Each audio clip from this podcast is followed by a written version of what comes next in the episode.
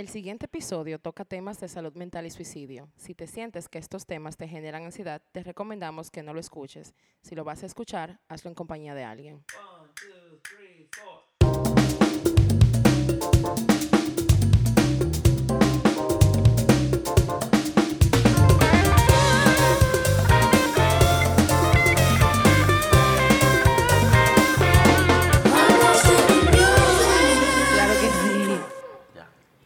Yo espero que me toque un concierto de él cuando yo vaya al infierno. Ya está grabando. ¿De qué? Ah, ok, ah, Joaquín Blas.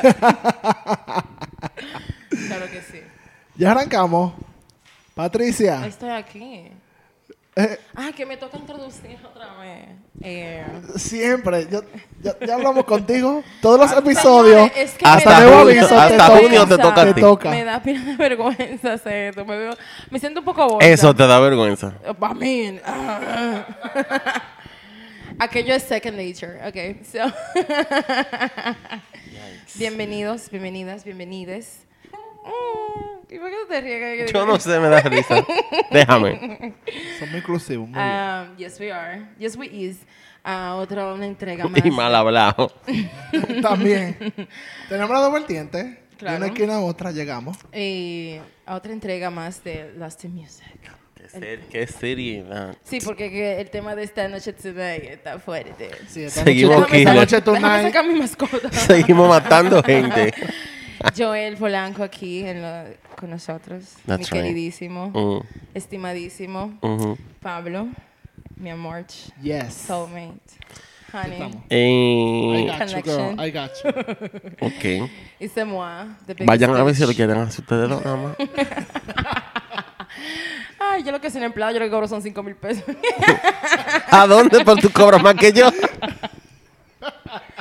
5 mil pesos, ya tú sabes. Y no hay seguro. no hay seguro. Ya tú sabes. Mm. Ya, señor, esto es serio, este, este tema. No, no, no. Este te- todos los temas son serios. Vamos a hacer. Ese- va- vamos a cogerlo al Eh, paso. sí. Todos los temas son serios. Pero ¿De este qué vamos sí, a hablar? ¿De qué vamos a este hablar? tema- Arrastrando más gente que la llorona esta temporada, no puedo loco. nosotros. Diablo. Yo no puedo con nosotros, de verdad. Are we depressed? No, we're not. I don't, Es que todo el mundo se mata. I don't think so. no es que tenemos un tema para la temporada. No, es que, para nada. Esto es. Es que people be así. dying. People be dying. Pero Y en español, ¿cómo, ¿qué hacen? Que se matan. Ah, ok. Ah, verdad. Ay, Pero- Dios mío, Ay. Tony. Señora, yo tengo un novio que se llama Tony aquí. es la mascota. La mascota del podcast. Él vive enamorado de mí. ya. Vive enamorado de los pies míos, no entiendo. Aquel fetiche. Hmm, bueno. Ay, voy yo. Claro que sí. ¿Y qué vamos a hablar, Patricia? ¿Qué vamos a hablar? De la... ¿Qué iba a hablo? decir De, de la cur- A cucharita. De chin a chin. Sorry, pero yo pensé que tenía que ir así. ¿Qué hablo, coño? Ajá. Díganme, jóvenes. Señores, yo estoy despistada hoy, de verdad. Ha sido una semana... Ha sido... Está potente. La, la vida está Sí, potente. sí. Está potente la vida. Está fuerte. Eh, El calor está potente. Sí, el calor está, está pero hoy fuerte. vamos a hablar de Kurt Cobain. Kurki. Eh, la Corky, eh, sus aportes a la gran música y Yo no sé si yo voy a hablar de sus aportes, pero su impacto cultural. Tampoco. su march, su, su muerte. ¿Fue un impacto? Fue un impacto, en verdad. wow, Claro. fue Claro. algo. Es verdad. Ok. Nos vamos a enfocar en el, el episodio de hoy, en los últimos días de él. Uh, Y tú sabes, como no le gusta el can, mete gente al medio también. me encanta. I'm here for it. Qué raro. Espérate, este episodio me tiene un poco emocionada. De verdad que sí. Porque yo a él le quedan perfectos los temas que son de que bien así, de meter gente al medio, de los, los últimos días, de forma bien cronológica. Una, una investigación. Ah, que. Nuria es un con mojado, mi amor, una chambra. Alicia Ortega, mi amor, tiembla. No puede, no- no llega amor, tanto. Tiembla. Ok, ya voy a empezar. Recordando las reglas de Pablo, Por favor. Ay. cuando quieran ir al baño avisan y se corta. Ok. Y No me dejen hablando solo. Cerramos la puerta. Y se cierra la puerta, Patricia. Ay, perdón. Es que me da miedo. Ok.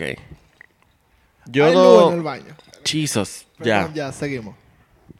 Yo no voy a entrar y que, ay, Nirvana se formó. en la-". No, no, no. Eso está en Wikipedia. Lo pueden buscar. Eh, ajá. Entonces, Claro. para el 94, este pana Kurt Cobain era la estrella de rock del momento con Nirvana. En el episodio nos vamos a enfocar en los últimos días de Kurt, su muerte y lo que vino después. Eh, obviamente Courtney Love va a bailar Claro. ¿Cómo no? porque tiene que... Imposible. Ok. Todo el mundo sabe que, bueno, por lo menos la gente que lo sigue sabe que Kurt batalló siempre con problemas de salud, incluyendo una fuerte adicción a las drogas. Eh, ok, Nirvana llevó a Kurt al estrellato, pero el pana en verdad nunca pudo, él siempre tuvo una relación complicada con la fama y fue algo que él al final, bueno, obviamente nunca supo manejar. Ya para darle contexto, yo quiero hacer un resumen de algunas cositas que sí son relevantes al, o sea, para contar la historia del episodio. Pero fuertemente, él está hablando conmigo. Pero espérense que la ¿Tú quieres decir mascota va a algo, ser, Lo va a ser oigo guar- full. Va a ser, va a ser guardada. Me Me- gusta mucho el tema. Venimos ahora. Volví. Para darle ya contexto al episodio, sí voy a resumir como algunas cositas que son relevantes para que se entienda lo- o sea, el punto que quiero hacer. Eh, Kurt se molestaba siempre mucho con las percepciones que a veces tenían los fans y los medios eh, de comunicación sobre él. Pero él siempre fue defensor de, su, de la mujer, de sus derechos y muchas veces se molestaba cuando los fans usaban sus canciones, eh, o sea, se inspiraban para cometer violencia, como en el caso de Polly, que fue una canción escrita en tributo a una chica de 14 años que fue secuestrada y abusada eh, y escapó del capturador. Eh, y hubo otro caso de otra chica violada por dos tipos que mientras la estaban abusando estaban cantando la canción de Polly y él se enteró. Y en verdad, no te digo que ahí empezaron los problemas de él con la fama, pero yo, eh, ya él lo tenía. Pero fueron como de los factores que a él lo fueron hartando más y más. Asqueándolo más de la fama. Claro. A cualquiera, en verdad, se entiende. Para la época que estaban grabando el disco de Nevermind, Kurt conoció a Courtney Love. Aquel personaje. I love her, though. bueno, Para mí ella es fin. ya sabes, la relación de ellos dos siempre fue súper complicada. Y obviamente el, Hubo protagonista era... Hubo un tumulto. Claro, el protagonista de la relación eran las drogas. Qué cosa. Pero en verdad, todo el que estaba alrededor de ellos siempre decía que en verdad ellos se amaban. Dique, vamos a ver. Allegedly. Allegedly. Eh, aunque algunos pensaban que estaba usando a Kurt ella eh, para llegar a la fama, y que era una oportunista, la Jeva, bueno, y también con las cosas que ella ha dicho más recientemente, en verdad tú te das cuenta que sí, que ellos tenían algo que sí significó mucho para los dos. Sí, en verdad, la Jeva sí. amaba, amaba a ese padre. No, y Sí, en verdad sí. te Eh, digo que yo vi hace unas semanas, yo vi como un documental donde ella tuvo la, o sea, obviamente se entrevista a Courtney, es imposible tú hablar de, de Kurt y su muerte sin ella. Y ella, loco, tú la oyes hablando y habla de él con mucho respeto, lo que pila de cariño. sí, incluso. A mí me sorprendió pila, pues yo pensé que ella iba tan poquito maloquita en esa época. Y eso fue No, tú 2019 verás, que yo igual. aparte de cositas al final que, que yo encontré de ella también. Eh, aunque no, voy, no vamos a entrar en ningún tema ya a profundidad de la vida de Courtney porque ese es el episodio que sigue. Sí. Eh, pero Kurt obviamente siempre le molestaba el, el tema de estos rumores de que ella lo manipulaba para lograr lo que ella quería. Y también se rumoraba que ella fue la que introdujo a, a, a Kurt Cobain a la heroína. O sea, sea verdad o no, eh, la droga fueron un papel muy importante en la relación de ellos ya eso lo, lo acabo de decir, ¿verdad? Y obviamente en la muerte de Kurt también eh, fue, fue muy... Fue un factor, bueno, fue el primer factor en verdad. Ambos la usaban siempre.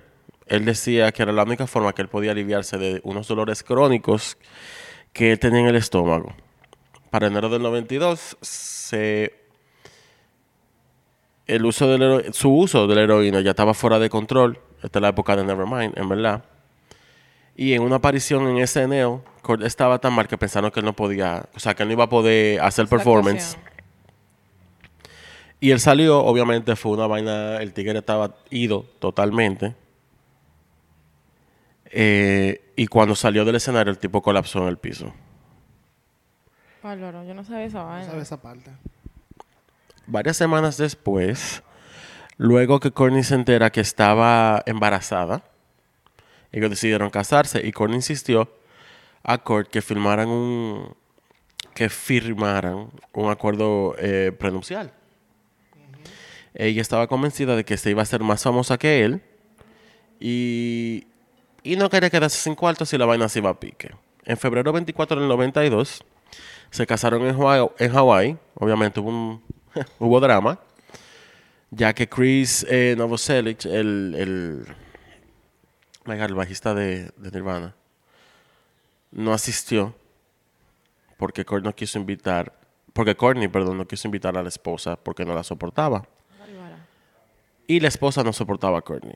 Y no era la única, obviamente. Hasta Madonna, como no sé si vieron esa entrevista No, de para después, una, después de los unos VMAs, creo que de no sé de qué año. que una vaina. Muchacho, Madonna le salió Cuéntame, corriendo espérate, que yo no y le dijo ¿eh? como le dijo a este pana no la deje que suba y la jeva subió y Madonna dijo no bye. Sí. Búscala en YouTube. En It's, YouTube, te la it's a very fulfilling. Te voy a linkear, amiga. Amigo, what? Sí, Eso es lo que yo no eh, sabía. es, Yes. es- It's es- something. Es un momento. Es un momento en la historia. Sí. Un momento en Her Story. Un tiempo después, Courtney dijo en una entrevista que luego de lo de SNL, Saturday Night Live, ellos usaron muchísima heroína por un periodo, lo que significaba que ella estaba usando heroína cuando estaba embarazada. Sí.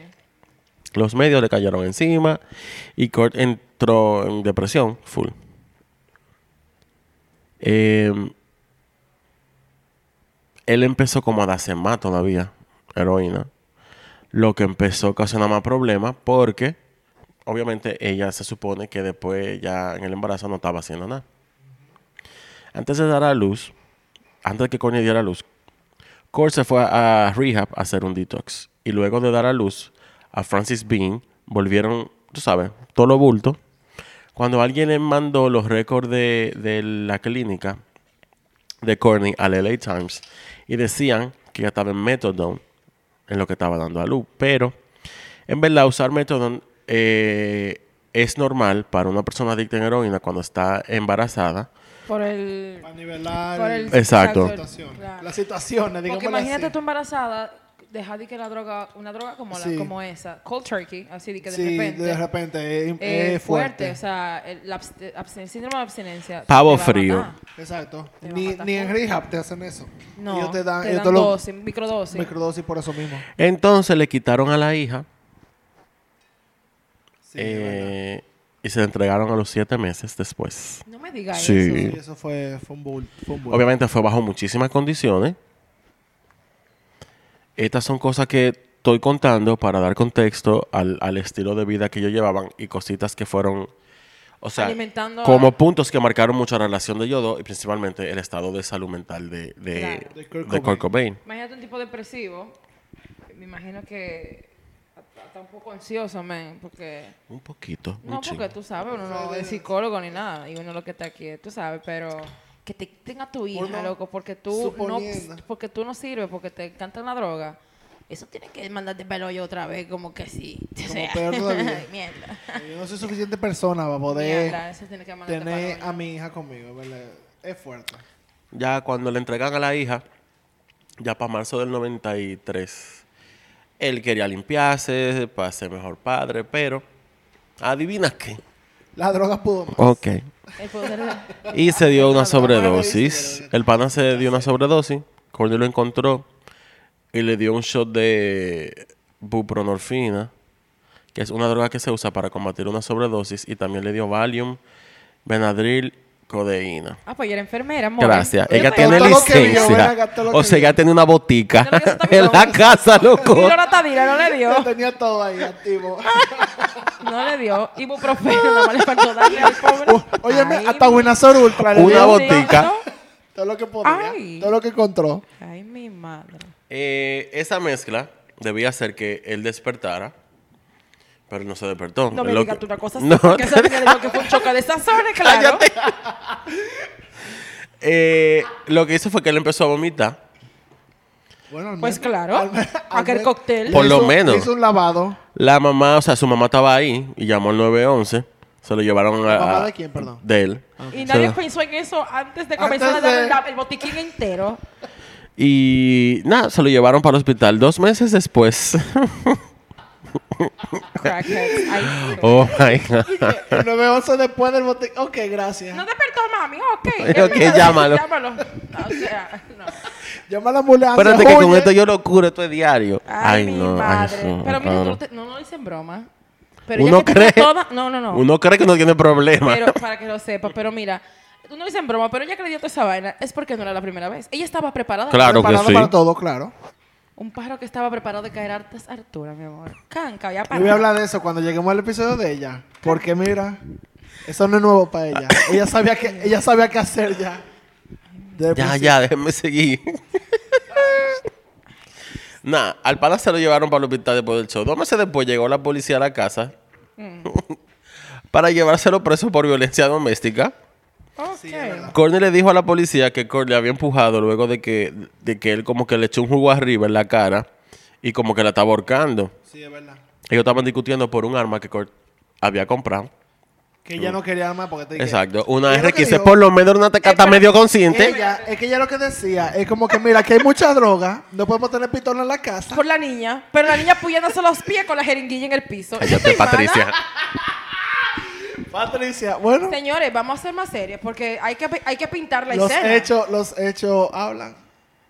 I mean, ¿qué, des- qué hacemos? El arma era una AR-15. Eh, él estaba en paranoia, obviamente, se la compró porque decía que la gente lo estaba acechando, pero ella no quería tener arma en su casa. Pero Eventualmente, la policía le confiscó tres armas que tenía en la casa. Qué joya. Pero al final ella no presentó cargo y dijo que fue un malentendido. Que él robaba, pero no Su marido. Exacto. Su marido. Es su marido, no, no. Eso fue un momento, ya estamos bien. A principios del 94 ya Nirvana se fue de gira. Oh my God. Ustedes se van para el infierno los dos. Bueno, Bueno, para que no. ya hablé de eso Como dice Patricia, este es mi podcast. Claro. Y sabes que nos lo estamos mal. Ojalá te jale los pies. Así. Ay, santo. Que me dé un autógrafo, amor, que para ahí va y de una vez va. No hay respeto alguno. Ya, para principios del 94, Nirvana se iba a ir de- bueno, se fue de gira eh, por Estados Unidos y Europa.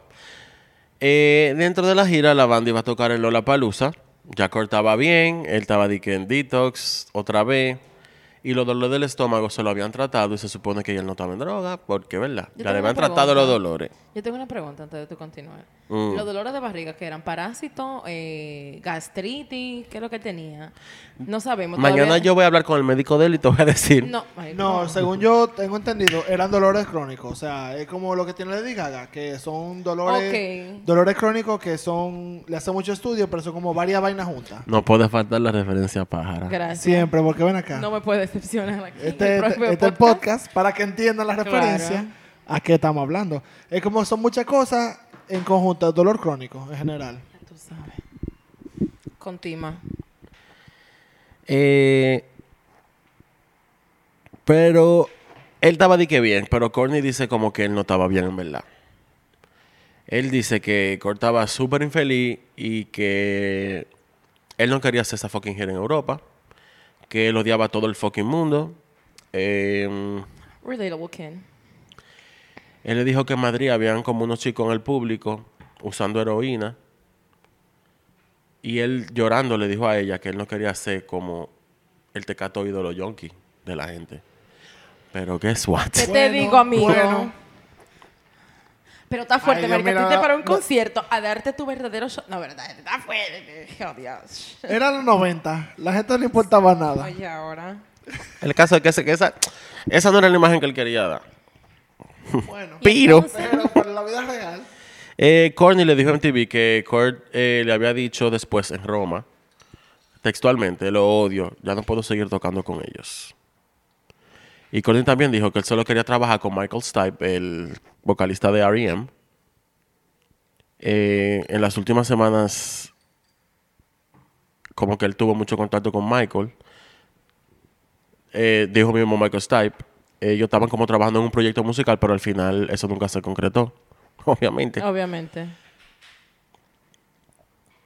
Faltando 23 fechas de la gira por Europa, Kurt se enfermó con bronquitis y perdió la voz y nos mandaron a reposar para su casa.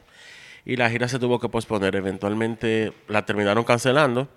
El 12 de marzo del 94, Kurt se va para Roma a encontrarse con Courtney y con la bebé. Y ya lo que pasó en este viaje se convirtió como en una parte muy importante de los rumores que rodean la muerte de, de él.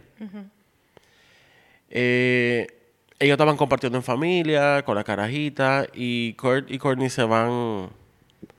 No, se van para su habitación y la nana se quedó con la bebé y se fue a dar un paseo, qué sé yo qué. Kurt llamó a recepción y mandó a alguien a que le busquen unos medicamentos a nombre de Courtney. El medicamento que mandó a rellenar se llama. eh, ay, Dios mío. Ro- Tú puedes. tú puedes. Rohypnol, Rofinol, Rohypnol, que es un tranquilizante que comúnmente se conoce como un Rufi. Que eso es lo que le meten, tú sabes. Y también pidió dos botellas de champán. Courtney dice que ella se despertó el día siguiente y Kurt estaba inconsciente, lo que no se determinó o todavía se, se están preguntando si ese fue como un- intento de suicidio que es una posibilidad, pero el doctor dijo que no, que en verdad entendía que no, pero después de la muerte de Kurt fue que ella recordó ese día y empezó a preguntar, o sea, y se empezó ella misma a preguntar si en verdad ese había sido un primer intento de suicidio de parte de él. I mean, ¿se Tiene sentido. Bueno, ellos se devolvieron para y Kurt no quería tocarlo a la palusa y Courtney se encojonó y le dijo que como que ella no entendía por qué le iba a rechazar esa oportunidad porque aparentemente le habían ofrecido un dineral que era muy por encima de lo que se le estaba pagando a todo el mundo por ellos en Nirvana.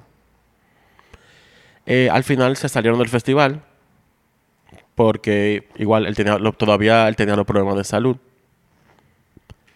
Y ahí empiezan también ya los rumores en la prensa de que Nirvana se iba a separar y de que Courtney y Kurt se iban a divorciar. Eh, el pana se volvió muchísimo más solitario. Él, él, o sea, él parece que ya no quería como ser parte del mundo de la música. Dios mío, este episodio es deprimente y medio. Y ella también ya estaba como muy hastiada de la maldita actitud de él, porque él también estaba harto de todo, pero no hacía nada también para salir de su hoyo. Claro. Es que imagínate, tú no puedes ayudar a quien no se quiere ayudar. Exacto. Eh, es difícil. Claro. En marzo 18 del 94, coge fecha ahí. La policía llegó a la casa de Yodo porque Kurt se trancó en una habitación con un arma y amenazó con suicidarse. Okidoki. Cuando la policía llegó, Kurt le abrió la puerta y les explicó que él no estaba amenazando con suicidarse. Pero la policía se quedó como que, ok, entonces, ¿qué estamos haciendo aquí? está pasando, exacto. ¿Para qué nos llamaron? Que exacto. Por eso todo el mundo, porque se le... Cuando le preguntaron, ella admitió que era mentira lo del suicidio y dijo que en verdad ella no lo había visto con ningún arma, que ella llamó a la policía para que le abrieran la puerta, a pesar de todas las excusas que ellos pusieron. La policía le confiscó dos armas más. O sea, tienen un, un- una armería y, un bot- y, un- y El una arsenal- botica. arsenal ahí, todo, Yo todo estoy que grave con esta gente. ¿Qué tanto tú puedes necesitar de medicina y qué tanto tú puedes necesitar de Ya armas? para ese momento, Courtney Love, eh, con otro miembro de la familia de Kurt Cobain y los compañeros de la banda, sabes, los miembros de la compañía disquera, comenzaron a hablar eh, con consejeros para hacer una intervención. Cabe destacar, desde un shot, como dice Pablo Lucas, un shot cada vez que lo que las intervenciones en los 90 fue que empezaron a hacer como algo, como que se convirtió en, en a thing en los 90 las intervenciones. Ahí Fue que se empezaron más a ser más usual, más comunes. Ok. Entre la gente que fue, que estaba hablando para intervención, estaba Steven Shatov, que era el director ejecutivo de Anacapa by the Sea, un centro de salud de, com- de comportamiento para el tratamiento de adicciones y desórdenes psicológicos en California. Él dice que lo llamaron para ver qué se podía hacer, eh, que él estaba usando drogas en Seattle y estaba en total negación. Que era, o sea, que el, el día a día en esa casa era un maldito caos, desde que se levantaban hasta que seguían despiertos, porque imagínate que, imagino que nadie dormía tampoco.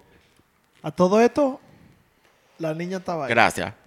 Y, o sea, eso es lo que estaba pensando. Gracias. Bárbaro. El mismo Chatov eh, comenzó a entrevistar como a los amigos, a la, a la familia, a la gente de la disquera, para prepararlo para hacer una intervención full de todo. Y el mismo pana dijo que alguien le avisó a Kurt Cobain y el procedimiento se tuvo que cancelar. Eh, la representación de Nirvana, Gold Mountain, la compañía que lo representaba, declaró que encontraron otro consejero de intervención y le dijeron como que al, al Chatov eh, se salieron de él con una mentira, amablemente para salir de él porque parece que era un incompetente. Entonces, en lo que esto estaba pasando, Roddy Bottom, un viejo amigo de Courtney Love y Cobain, que es el tecladista de Faith No More, fue desde San Francisco a Seattle para, para cuidar a Kurt Cobain. Él, o sea, él lo dice que él amaba, lo amaba a los dos, que se llevaban súper bien, y que él dijo, está bien, yo voy para allá y, y lo atiendo en lo que se resuelve el caso. Ok. Ya después de eso, Geffen Records, que era la disquera, organizó una intervención el 25 de marzo del 94. Que ahí estaba la banda, eh, Pat Smear, el representante de Nirvana, John Silva, amigo de hace muchos años de él, Dylan Carson, eh, Courtney Love y Goldberg. El pana que habían contratado nuevo, el Button, ya se había ido de la casa también.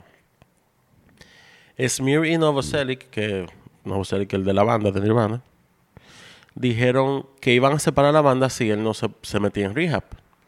Y después de cinco horas, más o menos, eh, de sesión,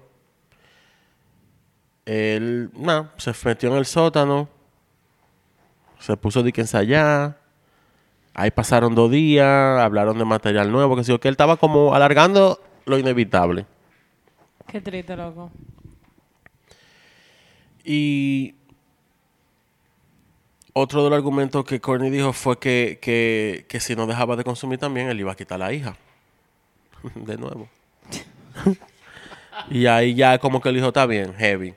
Voy para la vaina. Porque si me- la drogadista te dice que deje la Exacto. droga. Si la decanta te está diciendo que deje la droga, es es fuerte. que momento Exacto. ya que tienen que, que, dejar. More, tú, tú tienes que La como drogadicta, manejarte, la manejarte un poco mejor. Ay, Él se Dios. internó en el ex en el ex Dylan Carlson Recovery Center en Los Ángeles. Pero no antes sin comprar, no sin antes comprar otra arma de fuego junto con con con el amigo de él, el que mencioné ahorita, ¿cómo que se llama? De la Dios mío, yo borré. No. Con Smear, creo yo que fue. Está bien, es fine. No, con el pana de Faith No More. Ay, Dios mío. Eh, él la compró el, el 30 de marzo. Una Remington 28. Eh, ya le habían quitado cinco armas a este punto. Y después del incidente, Mm, el último ese del lío de la policía. Eh, la gente de Geffen Records organizó su propia intervención el 25 de marzo del 94. Ahí estaba la banda y Pat Smear, que es el representante de Nirvana. Estaba John Silva. Estaba un amigo de, de ellos, eh, Dylan Carlson. Estaba Courtney. Y estaba... Ay, Dios mío. No, yo estoy mal, espérate. Discúlpenme. Después de ese último incidente, Geffen Records organizó una intervención el 25 de marzo del 94 con la banda, gente de la disquera, incluyendo eh, Pat Smear, representante de Nirvana. John Silva, estaba un amigo de ellos muy cercano, que Dylan Carlson, estaba Love Goldberg. Ya el panita de Faith No More se había ido, en verdad. Eh, Smear eh, le dijo que iban a separar la banda si él no se metía en rehab. Y él, nada, duraron cinco horas hablando con él. El pana estaba barajando pilas, se fue a ensayar de que material nuevo y vaina, hasta que Courtney le dijo, si tú no te vas para rehab, te voy a quitar la chamaquita. Y él dijo, está bien. Y ahí él se metió en el centro, un centro de rehabilitación en California, que se llama Exodus Dylan, Exodus Recovery Center, perdón. Pero primero, él fue con Dylan, o sea, con Dylan Carlson, y compró un arma de fuego el 30 de marzo. una Remington 28. Ya yo había dicho, le había quitado cinco armas. eh, y aún así, él la compró a su nombre. Porque supuestamente de nuevo él tenía acosadores y acechadores, la la la. Y él andaba sin guardaespaldas. Delirium persecutorio. Eh, Delirium. Después de la muerte de Kurt, en verdad, eh, Dylan Carlson dijo que qué lindo, que él jamás hubiese comprado el arma de saber que si iba a ser el resultado, bla, bla, Dime, bla. linda, ¿Y para a la era? le compraste una pistola. Gracias. Cuenta. Nada. Era, era, ¿Era eso o mató otra gente? Entonces, ¿en qué estamos? Nada, Kurt se fue para Los Ángeles, eh, se quedó ahí. Obviamente él no le gustaba el sitio. Eh, igual que las veces anteriores que ya le había tratado de hacer el detox, él nunca lo terminaba, en verdad. Pero se dice que los días, el poquitísimo tiempo que él estuvo ahí, recibió una visita de una mujer misteriosa. un pri- Arr. el primero de ¿En abril. Eh, y después de eso, él se voló su verja, pidió un taxi para el aeropuerto y se fue para su casa en Seattle. O sea, él se voló la verja, se voló un par de platos y después se. Excúsame, espérate. Él pagó con su tarjeta de crédito y llamó a Courtney, que estaba en el Peninsula Hotel en Los Ángeles esa noche. Le dejó un mensaje con el número de teléfono de una mujer que se llama Elizabeth. Que hasta el sol de hoy no se sabe quién era esa mujer. Después de ese mensaje, Courtney no volvió jamás a escucharla. ¿Sabes? Esa fue la última vez que, que ella habló con él. Ah, ok. Ay, hombre. Él estaba en Seattle ya. O sea, Sí. él la llamó para dejarle ese dato y más nunca habló con ella. Así es. Entonces, en Seattle, el chofer lo dejó en su casa el 2 de abril del 94 en la mañana. Pero, obvio, ya dije, Courtney y andaba con la niña. Estaba en Los Ángeles, él estaba solo. Pero había un niñero, no una niñera, un niñero, cosa que me ocasionó demasiada risa, Eso está bien. que trabajaba con ellos, que le decían Cali, que él dijo que Cord lo despertó esa mañana, eh, hablaron y después Cord salió. Y que esa fue la última vez que él lo vio vivo en la casa también. En los días que siguieron, Kurt- a Kurt lo vieron en Seattle muchísima gente, incluyendo el manager de Nirvana. eh, y muchas de como de esas veces que lo vieron, incluían a la mujer esta no, que nunca nadie identificó. Entonces Courtney se preocupó porque ella no había sabido nada de, de él. Y él, ya ya sabía que él fue a la casa porque Cali se lo dijo, el niñero. El niñero. Entonces, cuando se entera que la tarjeta de crédito la estaba usando en Seattle, Courtney contrató a un investigador privado que se llama Tom Grant, el 3 de abril. Le dijo, o sea, que lo declarara desaparecido, o ella misma lo declaró desaparecido pretendiéndose la mamá de Kurt. Y le pidió como que lo acechara en punto específico, y en todo ese punto específico la mujer siempre estaba ahí. Se sospecha que la jeva era como su butcher o suplidora de sustancias ilícitas. Y ¿Cuál que se llamaba... Ajá. ¿Eso qué ¿Cuál es la significa pusher? Yo no sabía. Sí, ¿verdad? En Lo averiguo aquí. dice pusher, dos puntos. Distribuidora de Distribuidor. Me encanta. Supuestamente la tipa se llama Caitlyn, pero eso no está confirmado. Y nadie nunca habló con ella ni nada. No. La Kelly se fue huyendo. Entonces, Courtney obviamente lo que sospechó-. Que él se estaba acostando con la tipa. Ah, obviamente, yo pensé eso también, pero aquí, Con Tima. entre nosotros. Entonces ella le dijo al investigador que también chequeara la casa de la jeva. El investigador... Ajá. Ok.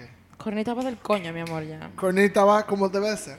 El investigador, este tipo, Grant, averiguó que Court le pidió a su abogada, Rosemary Carroll, que quitara a Courtney del testamento. Courtney le pidió a Rosemary Carroll que consiguiera el abogado, un abogado de divorcio y consiguiera el más hijo de la gran puta que ella conociera. Rosemary, nada, hizo el testamento nuevo, sin Courtney, pero ese testamento, en verdad, Courtney nunca lo firmó. Mierda.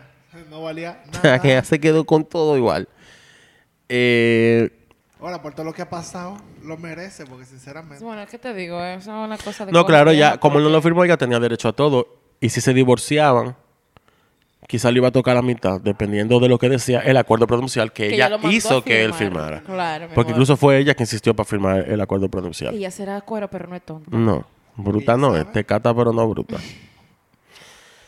Eh, hay muchísimos detalles que estaba leyendo también, o sea, estaba leyendo varios, varios artículos que estaban diciendo que hay muchos detalles como que hay que ponerle más atención en el tema de esa investigación. No puedo entrar en todito porque vamos, nos vamos a ir mañana. Pero, por ejemplo, Courtney no le pidió al investigador privado que vigilara la casa de Lake Washington, que ahí era donde Kurt había ido que estaba el niñero. Ellos tenían varias propiedades. Ok. Tampoco eh, dijo que el niñero le había dicho que Kurt estaba ahí. O sea, porque ella sabía, ella sabía que fue lo último que se le dijo, ¿verdad? Pero ella no se lo dijo al investigador.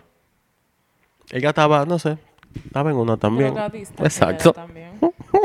Pero, o sea, ella le dijo básicamente como que tírate para allá. Como para chequearlo en par dónde de sitios donde, donde ella entendía que lo podía ver, porque era la ciudad donde yo vivía. Pero como no le dio esos detallitos, que en verdad, coñazo, debió de Marca la diferencia, gracias. Qué perlita. Eh, pero perlita. después ya se lo dice a Grant, el investigador, y él fue con el amigo de ellos, con Dylan, a chequear la casa. El 6 de abril llegaron a la casa y el tigre no estaba en ningún sitio. Ese es tu cumpleaños. Yeah, right? And Ay, he was amiga. wilding en mi cumpleaños. Él estaba desacatado. Eh, el tigre no estaba ahí. Pero Courtney le dijo que se devuelvan para la casa y se llevaran el arma que podía tener el closet en uno de los closets. Pero no estaba ni el arma ni estaba Kurt Cobain en ningún sitio. Había una nota del niñero de Cali diciéndole a Kurt eh, como que loco, ¿por qué tú no llamaste a Courtney? Eh, porque él en principio entendía como que le había dicho, pero en verdad no. Después fue que Courtney como que habló con él. Eh, la nota de, la no- en la nota también decía que Courtney había tenido un accidente y estaba hospitalizada. Era verdad. Y surprise, surprise, fue una sobredosis. Oh, Ok. O sea, que andaba con la niña en Los Ángeles. Lo sabíamos. Bueno, ella estaba, ella estaba, tengo estres- pregunta. ella estaba estresada. Yo tengo le- la preguntas. pobre. Espérate, porque yo estoy. surprise, surprise. Yo tengo preguntas.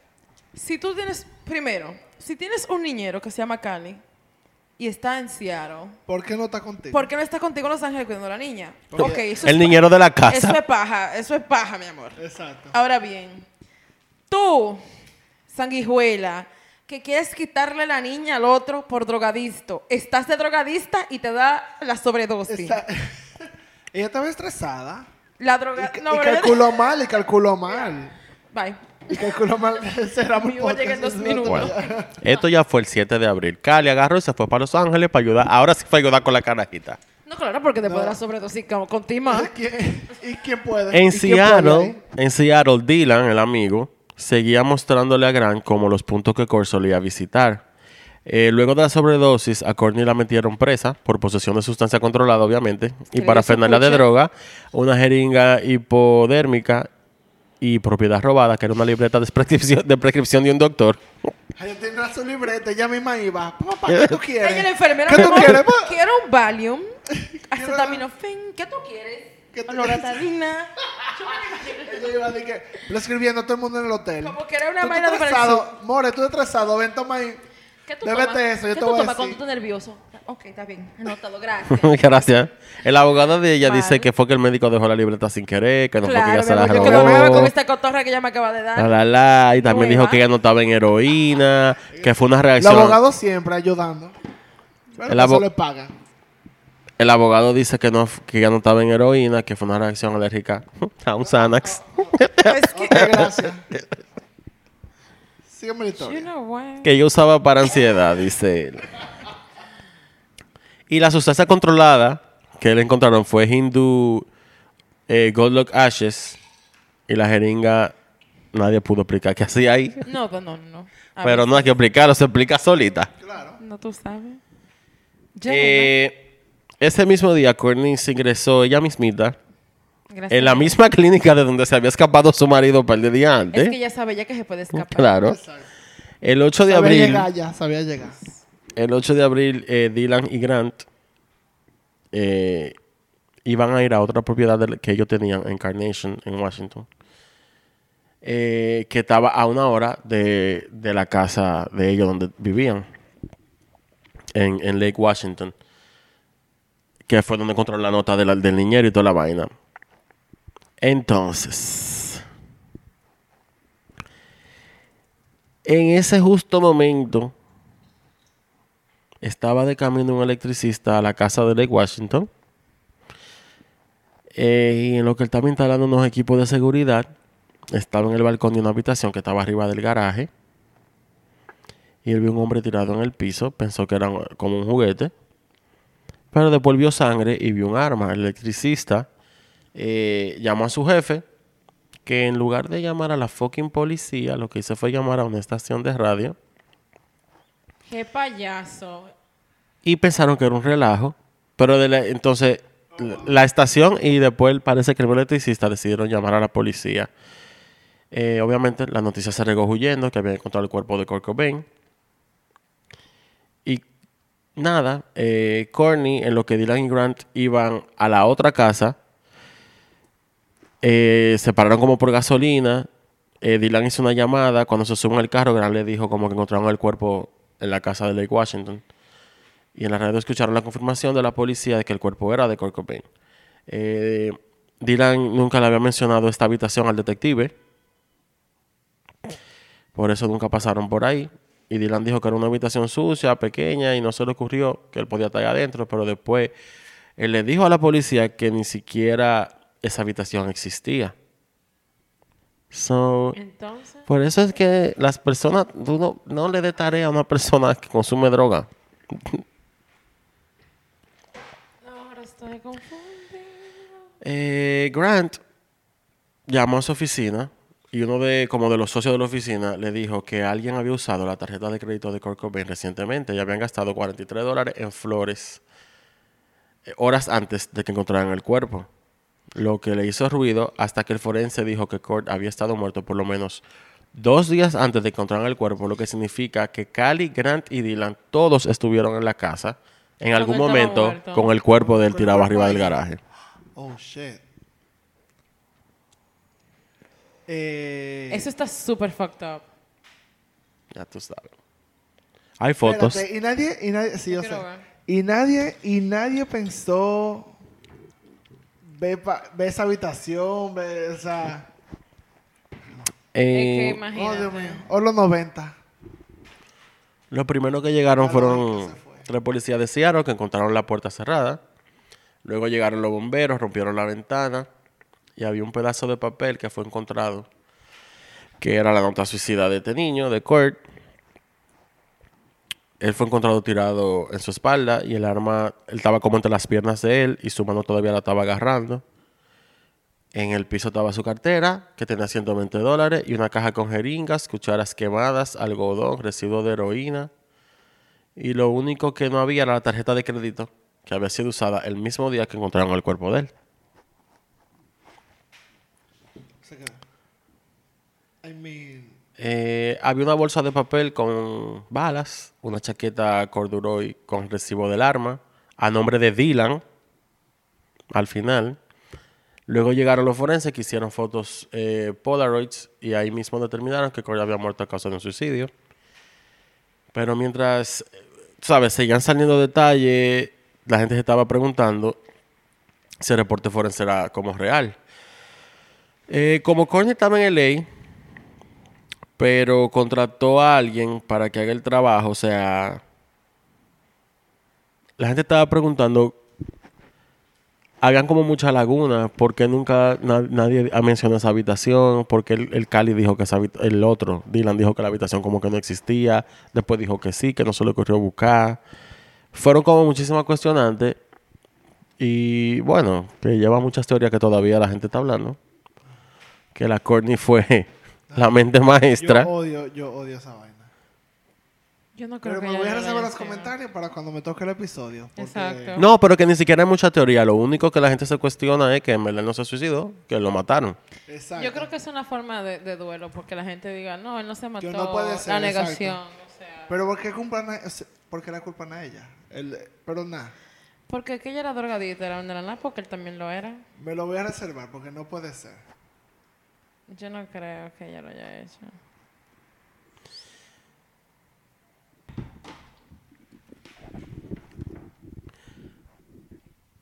El- ya después del anuncio de la muerte de Kurt, eh, MTV retransmitió la presentación del MTV Unplugged de Nirvana. Y los DJ de Seattle se tomaron las ondas radiales, ya tú sabes, para decir lo que quisieron. Gente diciendo que él se murió siendo un cobarde. Eh, Bueno, que dejó una niña sin papá. bueno. La, la, la, la, la, la. La verdad es que la gente no puede juzgar eso. O sea, nadie sabe lo de nadie. El cuchillo, el, como, es, la, como el cuchillo nada más es que sabe el corazón de la llama. Pearl Jam, claro. Pearl Jam estaba de gira. Y Eddie Vedder dijo, creo que ninguno de nosotros estaríamos en este lugar esta noche si no fuera por Kurt Cobain. Eh, eso fue en, ahí mismo, bueno, no, fue en Washington DC, en verdad, no en Washington State. Eso fue la misma noche que anunciaron la muerte de él. Eh, Eddie Vedder dejó a la multitud, le dijo, le dio como el siguiente consejo, no mueran, júrenlo por Dios. Gra- gracias, qué consejo, gracias. Te lo prometo, amigo. Trataré, trataré. de no morir. Ay. Eh, dos semanas después, Pearl Jam canceló su gira Ay. Porque la muerte de Cobain los frenó a todo y todo ello demasiado. Claro, fue muy fuerte. Afuera de la casa de Kurt Cobain en Seattle, eh, la tarde después de que el cuerpo lo encontraran, Kimberly Wagner, de 16 años, se sentó en la pared por cuatro horas y dijo que solo vino aquí para encontrar una respuesta. Pero no creo que pueda. Yo espero saber si ella está ahí todavía, pero... Bueno, Cerquita de ahí, Steven Adams, de 15 años, estaba parado con un amigo, diciendo, a veces me deprimo y me enojo con mi madre o mis amigos. Así que voy y escucho a Kurt y me pone de mejor humor. Pensé en quitarme la vida hace un tiempo. and you guys, this is La clínica de crisis de Seattle recibió cerca de 300 llamadas durante ese día, que eran como 100 más de las normales. El doctor Christos eh, Dagadakis, director de emergencias psiquiátricas del centro de Harvard View, dijo que a pesar de esto no hubo ningún incremento de sobredosis o intento de suicidio en la sala de emergencia. Eso lo digo porque, bueno, viene ahora. Para el 10 de abril, después de una vigilia llevada a cabo por 5.000 fans en un parque cerca de Seattle, del Space Needle, eh, Seattle sufre el primer suicidio posiblemente relacionado con la muerte de Kurt Cobain. Después de regresar a casa de la vigilia, Daniel Caspar, de 28 años, terminó con su vida con una sola bala. Los efectos de la muerte de Cobain repercutieron alrededor de todo el mundo. Al sur de Turquía, un fan de Kurt Cobain de 16 años se encerró en su cuarto, puso a Nirvana todo lo que da, se disparó en la cabeza. Amigos dicen que había estado eh, en depresión total después que escuchó de la muerte de Kurt Cobain. En la vigilia, el día de la vigilia, en Seattle, la familia de Kurt Cobain arregló un servicio funerario ya privado en la iglesia, en una iglesia cercana. El reverendo Stephen Towles comenzó el servicio diciendo a más de 150 invitados, un suicidio no es muy diferente a tener nuestro dedo en un torno. Eh, el dolor se vuelve tan grande que simplemente no puedes aguantarlo más. Novoselic eh, dijo en una breve elegía después eh, que recuerden a Kurt por lo que era cariñoso, generoso y dulce. Dylan Carson leyó versos de un poema budista. Courtney Love, vestida de negro, leyó del libro de Hope y algunos de, de los poemas favoritos de Kurt Cobain, de Arthur Rimbaud. Como anécdota de la niñez de Kurt Cobain, también, eh, bueno, hizo muchas anécdotas de la, se hicieron de la infancia de él. Y ella leyó la nota de suicidio, incluyendo notas que no, o sea, cosas que no se habían dicho en la vigilia, porque también parece que se leyó ahí.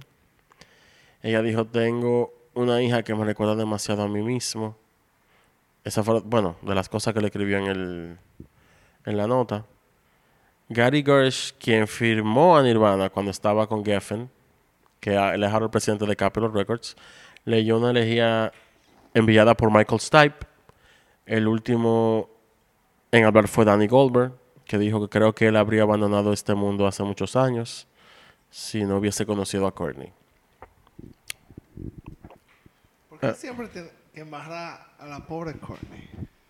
La carta de suicidio, la nota de suicidio, empieza a Buda. Buda era su amigo imaginario de infancia, fue al que se le escribió. Y Coño, Buda, esta vaina está bobo. Me voy. Bye. la nota de escribió en tinta roja y el bolígrafo supuestamente, o sea, fue lo que se encontró apuñalado en medio de la nota. Más dramático. Eh, la nota es bien larga, él se tomó su tiempo. Tengo la transcripción aquí, no la voy a leer.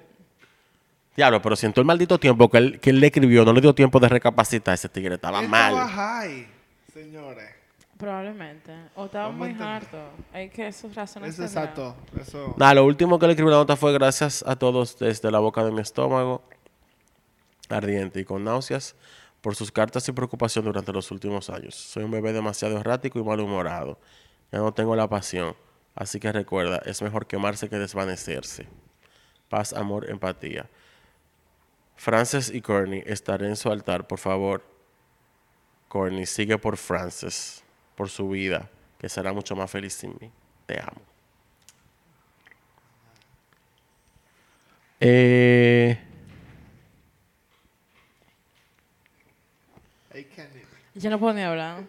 yo ya ahí terminé en verdad porque imagínate. I can't even. No, o sea. Wow. Ah. So many thoughts. Ya yo sé que si me tengo que matar no puedo dejar una carta porque ya tú. Anda Hey, al Patricia, yo tengo- diablo, loco. Te voy a dar con este micrófono. Cuánta prueba. Eh, y no del SIDA. Eh, ¿Qué? ¿Tú dijiste cuántas pruebas? Ya, déjalo. Ok, Un poco oh, de ok, humor. let's bring Wow. it back porque Ay, que este, este está, A mí me da la está muy barriga. fuerte. Eh, eh, pensamientos. Mucho demonio interno. Es lo único que tengo que decir. Muchos demonios internos.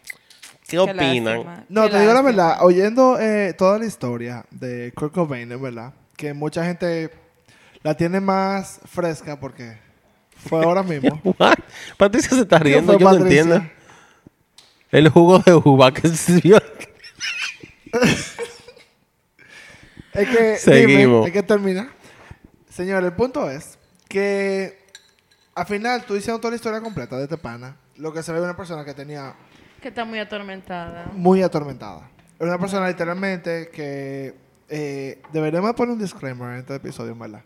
Porque es muy, es muy difícil tú entender o ponerte los zapatos de esa gente en el momento. Uno puede teorizar y eh, poner la culpa a Courtney, poner la vaina para final. So, fue una decisión que él tuvo, fue Claro, la decisión que, que él tomó. eh, lamentablemente cosas que, que pasan, o sea, su vida, él tenía, ¿cuánto era? 27. Él tenía 27 años. Y Nirvana, él tenía 20, 20, 21. Por ahí, bueno, no sé. Al final es como que, mira la mano, él no supo afrontar la, su realidad. Su hermana dijo eh, en un momento, ¿sabes? Con el tema del club de los 27. Ajá. Ella habló de eso y dijo como que esa es la banda más estúpida que ella haya escuchado en su vida entera. Que no se unan a ese grupo. Es que el club de los 27 no es, no es un club de que para A tú estar mí no es feliz. el Conticlub, porque Exacto, porque- dime, no el Pero- club nada No, colita. Todos se murieron por adictis. No, No, no, porque no. al final, eso es, si tú ves, porque yo leí una vaina del Club 27, la adicción, cuando empieza temprano, es el, el, Termina temprano. el- bueno, facts. Es que imagínate, tú metiéndote toda esa droga y matándote todo lo, o sea, aniquilando todos los químicos de tu cerebro, pero para pa decir como last thoughts, porque, wow, es con, con Kurt Cobain, es que al final, el pana, se nota que su mente de artista, él dentro de su dolor que tenía, que se cuenta, y su droga y vaina, él lo que decidió fue su arte y, y para que tú veas que es la diferencia entre ser artista y ser famoso. Claro que yes. Porque él le gustaba hacer su arte, le gustaba hacer su música. Y él llamea y él coge lo suave y tiene su grupo. Tengo que decir que la misma nota suicida que se me, se me olvidó, se notan muchas tachaduras para hacerla más apresurada y la, como que la segunda parte ya se nota bastante errática lo que él está escribiendo. Eh, yo ni. No, porque al final lo que, para terminar la, la idea, es eso mismo que, y en general, bueno, yo lo que, viendo la historia son dos cosas. Uno, es como tú ves, muchos artistas que quieren, que son artistas porque de verdad su cerebro funciona así y so- eh, ser artista, y no es lo mismo ser artista y ser famoso y afrontar eso. Él nunca le gustó el ser famoso, nunca le gustó tener eso. Al principio del episodio yo mencioné que vi un documental que creo que se le fue en el 2019 por ahí de él. Y es como base de un diario que él tenía, unos diarios que él llevaba. Loco, el que ve, el que ve esa vaina entiende que, que el pana estaba mal desde siempre. Desde siempre. Desde siempre, desde siempre, atormentado. Y él no, no sopesó la idea de matarse más de una vez. Exacto. Eso era algo recurrente. Bueno, Señores, eso iba- es para que ustedes sepan que si usted se siente que está atormentado, eso No, iba a decir para ayuda. concluir. Si se sienten de esta manera, busquen ayuda. No es fácil, pero sí, no es fácil, pero... Y tampoco quiero decidir que piensen en sus familiares, porque eso es como No, es que en ese momento no No. luce. Pero... nadie está pensando en nadie. No, no, tú No. tienes que pensar en ti, pero... Pero al mismo tiempo, Eso. no, ni eso. Yo lo que quiero decir con, para seguir mi siguiente punto, yo creo que eso va a abrir un poco un debate. Pero mi, mi, para terminar ese punto, al final, cuando tú siempre sientas, en algún momento que tú sientas algún tipo de depresión, ansiedad, whatever lo que te está pasando en tu vida, piensa que tú puedes salir del hoyo. Es difícil y tú no lo ves, pero hay mecanismos para tú poder hacerlo. No por nadie, por ti mismo. Al final, tu vida vale. Es lo que la gente tiene que entender. Y Eh. el segundo punto que quería decir, que me gustó mucho que tú hablaste un poco, es también el, la presión que la gente le pone a los artistas en su vida. Esa vaina me That's tiene. Al final son gente también, o sea, son gente torturada, son gente triste, son gente feliz, son gente que pasan por muchísima vaina. Entonces, que al final el duelo es verdad que es difícil y cada quien lo, lo le da con eso como quiera. Yo vi los videos de los fans de, de Kurt Cobain llorando a su ídolo. Y eso está bien, Y tú lo puedes llorar, que pero al mismo tiempo de que tú quieres te matar porque qué sé yo, cuando tú me entiendes, al final no ponga esa presión arriba de- del artista, no ponga en general, señores. El artista, ¿verdad? Hace su arte y tú lo interpretas como tú quieras, pero al final, después de ahí, déjelo vivir, somos humanos. Exacto. Nada más digo, Somos. The Artist. Formerly known as Pablo. Me da mucha pena, No, pero, no sabía- No sabía que yo me iba a entristecer tanto con este tema. pero wow, señores. En esta nota, gracias por escucharnos. Nos vemos el martes. Señores, Este fue un tema Este deprimente, pero fue heavy para nosotros. Patricia está mala. Claro, no estoy llorando ni nada. No pero- puede, no puede ni hablar. Bueno. Sí. Bye. Y la semana que viene le vamos a hablar todo esto del lado de Courtney. Y voy a hablar de la vida de ella. Y se van a curar pilas porque esa sí fue muy, muy fuerte. Ya, gracias. Sí, sí. ya. Bye, señores. Gracias por escuchar, señores.